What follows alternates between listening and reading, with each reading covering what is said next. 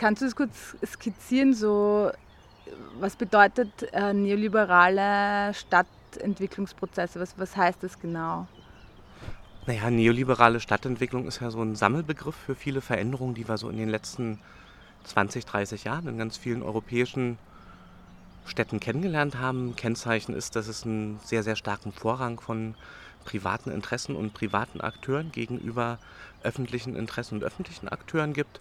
Ein zweites Merkmal ist, dass es im Zuge dieser Privatisierung auch von politischen Entscheidungen mh, hm, letztendlich eine ideologische Verschiebung gibt, die, die auf Wettbewerb setzt, die einerseits sagt, die Kommunen, die Städte stehen im Wettbewerb zu anderen Standortwettbewerb und aber diese Wettbewerbsidee auch bei uns als Bürgerinnen und Bürger selber verankert wird, indem gesagt wird, also ihr seid jetzt für alles selber verantwortlich, was Rentenversicherung, Wohnsituation, wenn du deine Miete nicht bezahlen kannst, dann bist du selber dran schuld. Also das, das sind alles ähm, Ideen, die zu diesem neoliberalen Konzept dazugehören.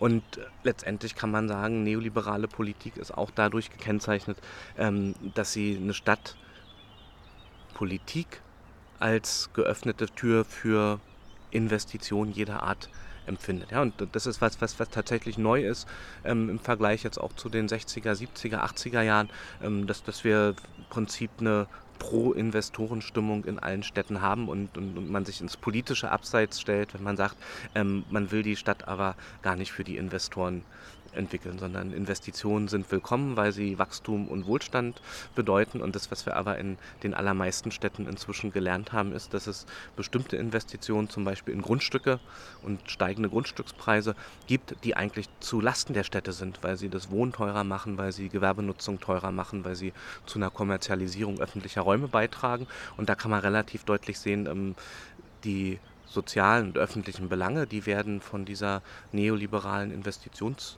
offenen Politik in der Regel ähm, missachtet und stehen im großen Konflikt. Und deshalb gibt es auch in einzelnen Städten inzwischen ja politische Gegenbewegungen. Wenn wir nach Barcelona schauen, ähm, wo es ein Prinzip Bewegungsbündnis gibt, was inzwischen die ähm, Bürgermeisterin auch stellt und versucht, eine andere, eine bürgernahe Politik zu machen. Oder auch in einzelnen deutschen Kommunen, wo es sozusagen einen Wiederentdecken von sozial- und wohlfahrtsstaatlichen Instrumenten gibt. Also das ist jetzt noch nicht der große Umbruch, aber es ist eine Kehrtwende zu den neoliberalen Politiken der letzten 20 Jahre.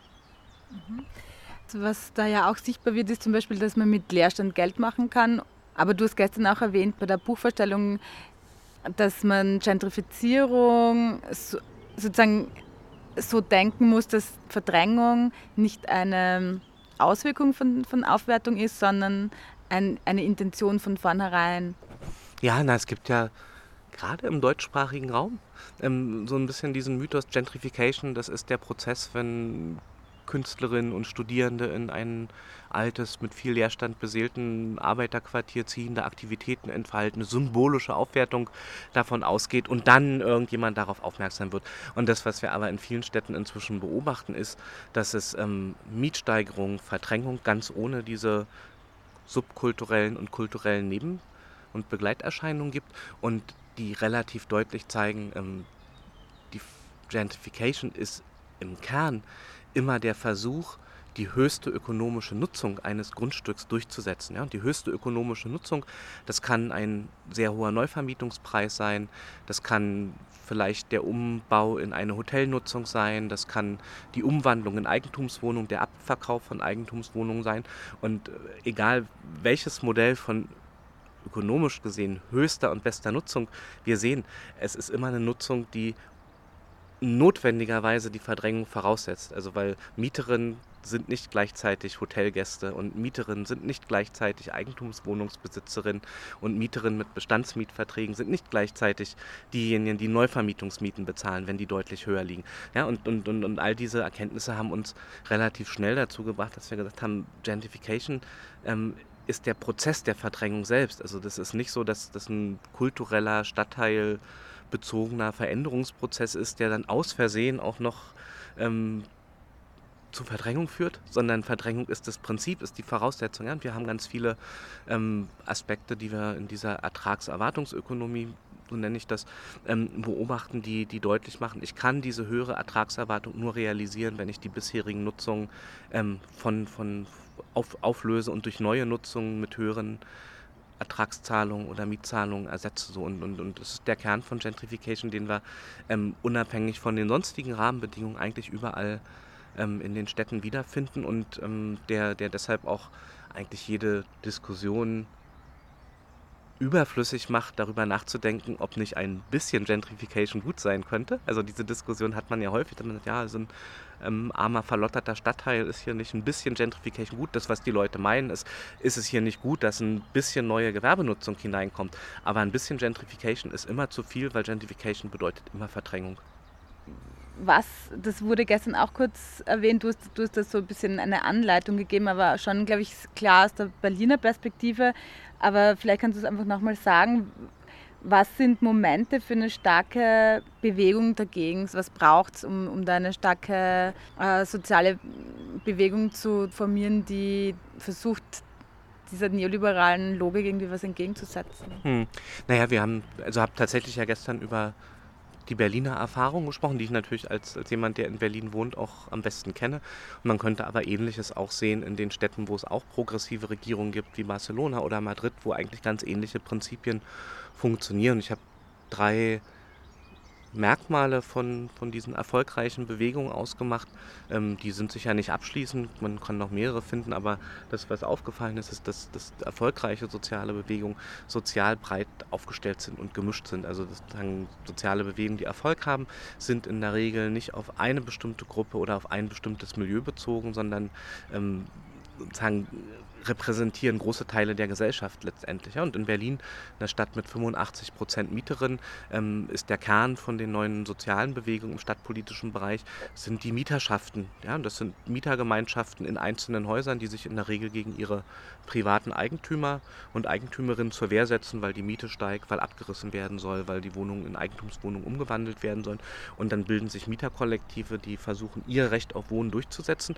Und dann sind diese neuen Mieterkollektive, also die Kerne der neuen Bewegung, die sind natürlich so vielfältig wie die Bewohnerin eines Mietshauses. Und, und, und das, das war der eine Punkt, den, den, den ich hervorgehoben habe. Ein zweiter Punkt ist, ähm, dass, dass es in Berlin und das ist auch in den anderen Städten, wo es so politische Wechsel gibt, zu beobachten gewesen, ähm, dass Bewegungen besonders dann erfolgreich sein können, auch politisch und instrumentell, ähm, wenn es ihnen gelingt, sowas wie eine ähm, Diskurshegemonie zu erlangen. Also dass tatsächlich die Themen, die von der Bewegung ähm, formuliert werden, die von den Protestierenden oder häufig ja auch selbst Betroffenen formuliert werden, dass die tatsächlich ähm, in der Öffentlichkeit als eine reale Problemstellung wahrgenommen werden. Ja? Und, und ähm, das korrespondiert ein wenig mit dem ersten Punkt in dem Moment, wo selbst Betroffene und nicht mehr institutionelle Akteure wie Interessenvertretung und Parteien über ein Problem sprechen, über die Mieterin zum Beispiel,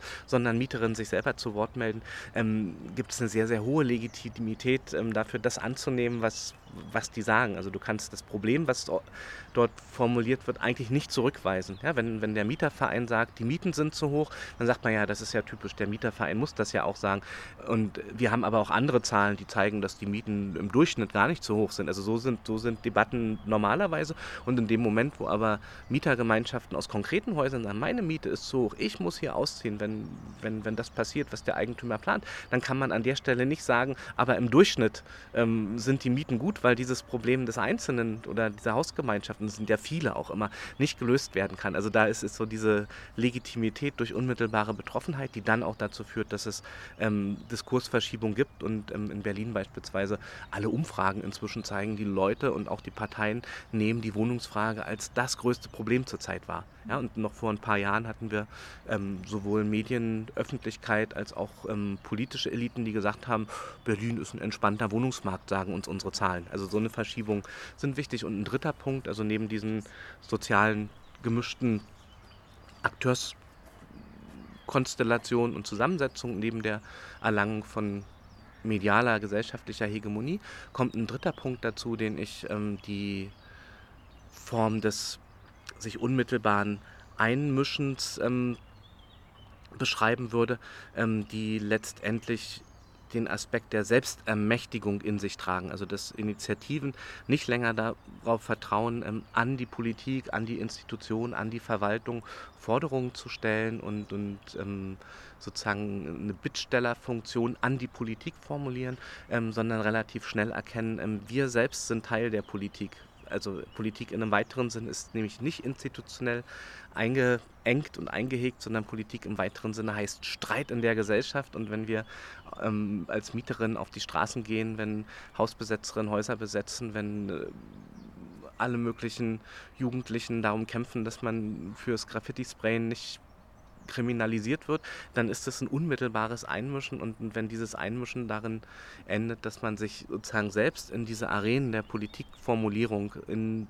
öffentliche Debatten in Abgeordnetenhaus oder Parlamentsdebatten begibt, ähm, in die Büros der Abgeordneten einzieht, um den Leuten direkt zu erklären, ähm, was das Problem ist, was man gerade verfolgt, ähm, dann, dann ist das eine Selbstermächtigung, die ähm, die, die Erfolgsbasis ist. Und, und wir sehen das in Berlin, aber auch in Barcelona, dass letztendlich alles, was es an, an, an, an wirklich guten Vorschlägen von den progressiven Regierungsbündnissen inzwischen gibt, die als Instrumente dann Zweckentfremdungsverbot gegen Feriennutzung oder ähm, sozusagen neue Beteiligungsinstrumente, die ausprobiert werden, ähm, nichts davon haben sich Parteien selber ausgedacht, sondern alles davon ist von Initiativen zum Teil schon seit Jahren gefordert worden und ähm, erst durch diesen Akt der Selbstermächtigung und zu sagen, wir wollen, dass das jetzt durchgesetzt wird, wir machen das vielleicht in einzelnen Projekten auch schon, ähm, in der Praxis ähm, ent, entsteht tatsächlich eine andere Politik. Und mein, mein Wahlspruch ist, ist deshalb ähm, in, in vielen Bereichen, dass ich sage, so die, die,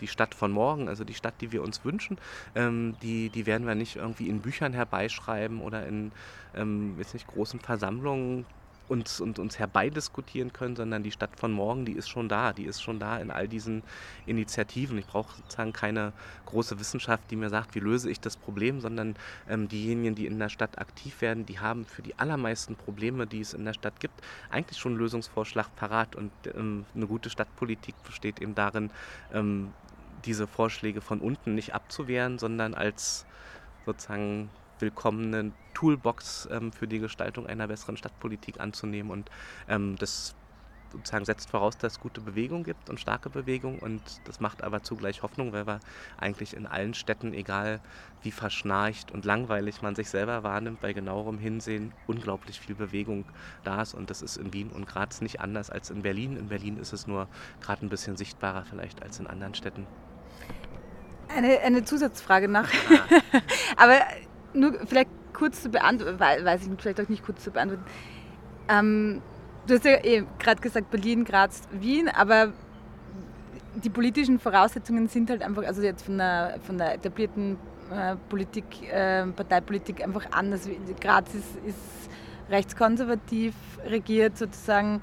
Kann man da, also gibt es da Erfahrungen oder kennst du da was, wie das auch in so einer Stadt möglich ist? Weil ja Berlin mit, mit dieser rot-rot-grünen Stadtregierung, das sind einfach andere sozusagen ähm, ähm, Ansprechpartnerinnen oder andere mhm. Voraussetzungen. Ja.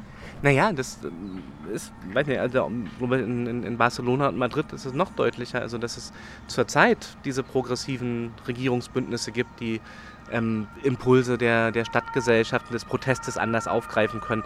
Und es ist aber ja nicht ein Zustand, den es schon seit vielen Jahren gibt, sondern das ist letztendlich das Ergebnis von vorherigen Auseinandersetzungen, jahrelangen Mobilisierung, vielleicht auch frustrierenden Niederlagen für Kampagnen, die man hatte. Ja, und in Berlin haben wir ähm, noch vor, ja, vor 10, 15 Jahren mit, mit wirklich wenigen Leuten gegen die Privatisierung von, von, von öffentlichem Wohnraum protestieren müssen und keiner hat uns ernst genommen. Also das ist nicht so, ähm, dass, dass, dass diese sozusagen Bedingungen, die eine veränderte Stadtpolitik möglich machen, immer schon da sind, sondern ähm, letztendlich sind die politischen Machtverhältnisse, die sich in einem Stadtparlament oder in der Verteilung von Posten in der Verwaltung ähm, niederschlagen, auch das Ergebnis von politischen Auseinandersetzungen. Und ähm, von, von daher also darf man da, glaube ich, den, den Mut nicht verlieren und ähm, sich auch nicht abschrecken lassen ähm, von den aktuellen Regierungsmehrheiten, ähm, die ja also meistens nicht das wollen, was die Bewegung und die ähm,